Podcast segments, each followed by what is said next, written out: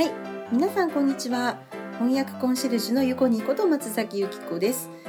前回はアメリカに留学中の生徒さんとメッセンジャーをつないで2人の会話を録音したものを、え、聞いていただいたんですけれどもどうでしたでしょうか？面白かったんじゃないかなと思いますね。私なんてアメリカに行ったことがないので全然イメージがつかないんですけどあの現地の話を聞いているといろいろ面白そうだなというふうに思います。いつかね行ってみたいなと思いますけど実はあの告白すると飛行機がとっても苦手です。あの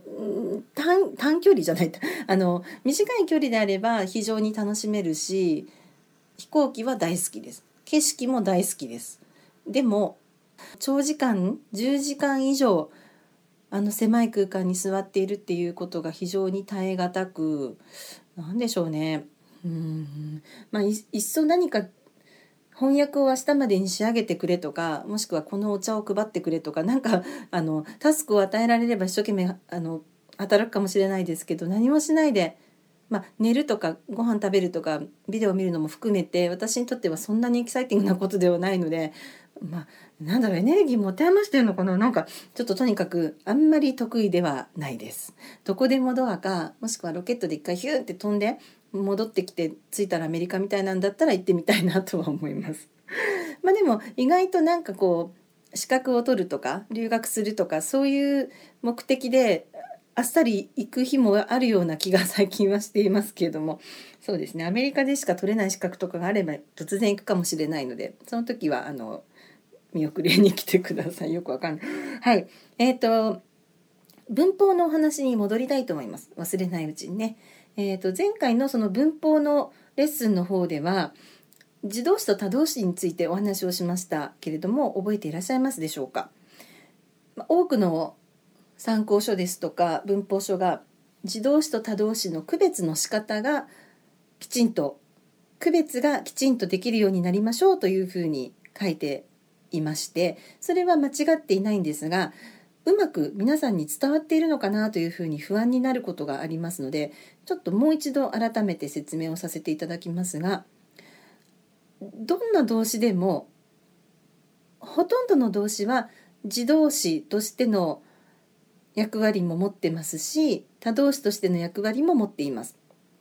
どういうことかというとダンスという踊るという動詞を一つとっても自らが踊るという自動詞としての役割と誰かを踊らせる、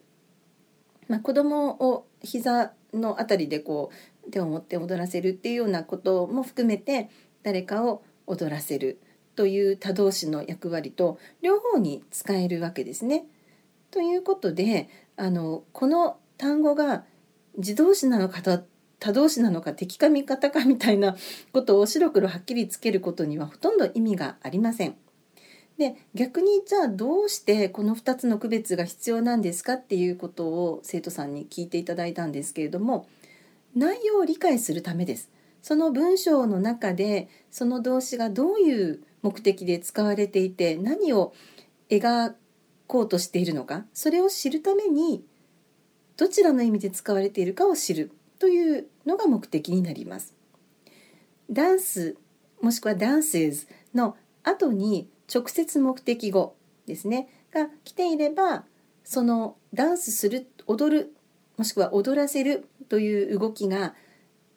物だったり人に直接影響を及ぼしていることになります。映像としてはその手が動いていて主人公の実際に何かを操っているそんなイメージになります。そして後に続くものが直接目的語でなければ例えば前置詞だったりとかその場所を表すような言葉であれば実際にその影響を与えている対象物とか人というのはなくてどこかでその人物が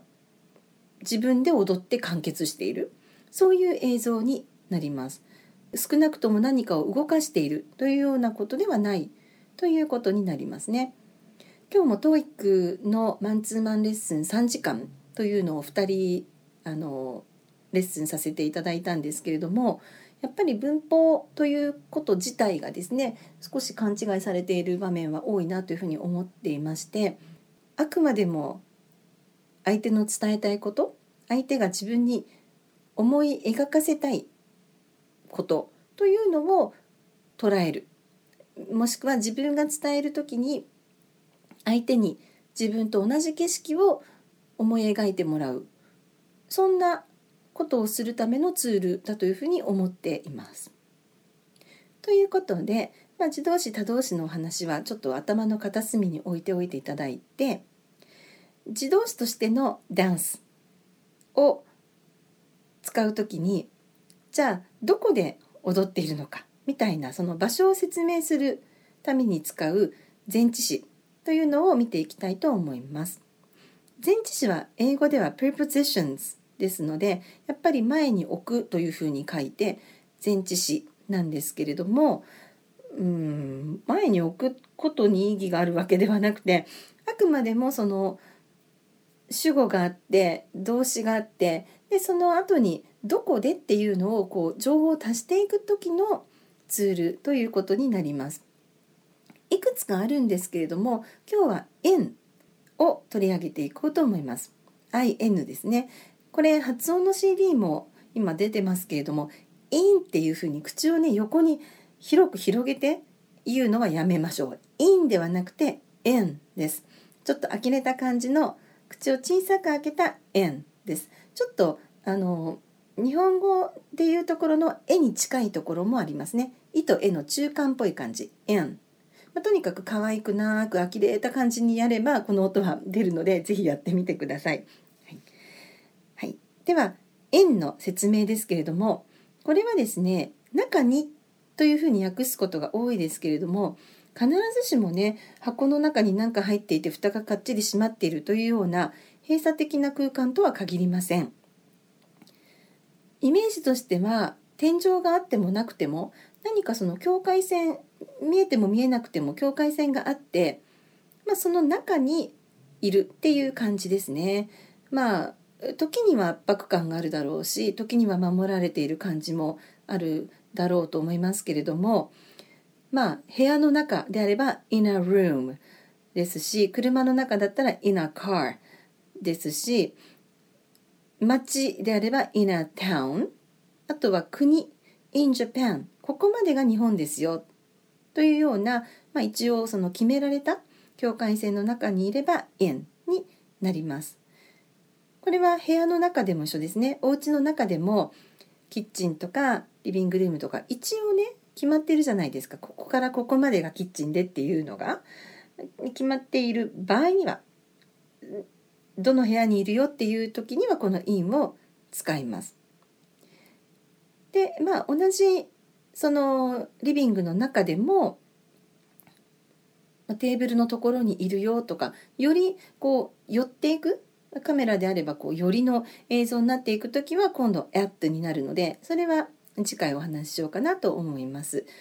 えっ、ー、と円についてはですね本当にまあキリがなくていっぱいあるんですけれどもとにかくあの何かしらの見えても見えなくても境界線があるそんなことをちょっとイメージしていただいてでまあこれからどこかで印を見た時にこれはどういうタイプの印だろうっていうことを考えてみていただきたいなと思いますね。えっと、すごくいろんなところで目にすることが多いと思いますのでちょっとあの機会があれば見て考えていただきたいなと思います。うん、そうですね。まあ、だから例えばですけども本当にいっぱいあるんですけれども物理的な場所でなくてもその分野 in this field このあの分野においてとかねそんな時も使いますしあとは本ですね本とか書物の場合は on ではなくて in になります in the book 本の中で著者はこう言っているとかね。あのそういうふうに使ったりもします。そうですね。えー、っとそうだ。あとはですね曜日とか月とかの説明の時にもこの前置詞は使うんですけれども何月っていう時は円ですね。まあこれはこじつけかもしれないですけれども、まあ、ここからここまでが1月とかここからここまでが2月っていうふうに決まってるので、まあ、その中っていうふうに覚える。とかあとはまあ年度もそうですよね何年にっていう時に2018年っていうのは、まあ、こっからここまでが2018年っていうふうに決まっているというふうに捉えて、まあ、その中でっていう感じで考えるといいかなというふうに思います。季節もそうですね春夏秋冬 in summer とか in winter っていう時は一応まあここっからここが春ですよとか秋ですよっていうようなまああの境界線があってその中でのことを話しているっていうふうに考えるといいかなというふうに思います。えー、っとそんな感じですかね。はいちょっとあの皆さんも是非いろいろ調べてみてください。で、えっと、ご質問があればあのブログの方に書いていただくかメールで送っていただければと思います。えー、では今日は「イン」を取り上げさせていただきました。次回は「アットについてお話しさせていただきます。では、See you next time! Bye!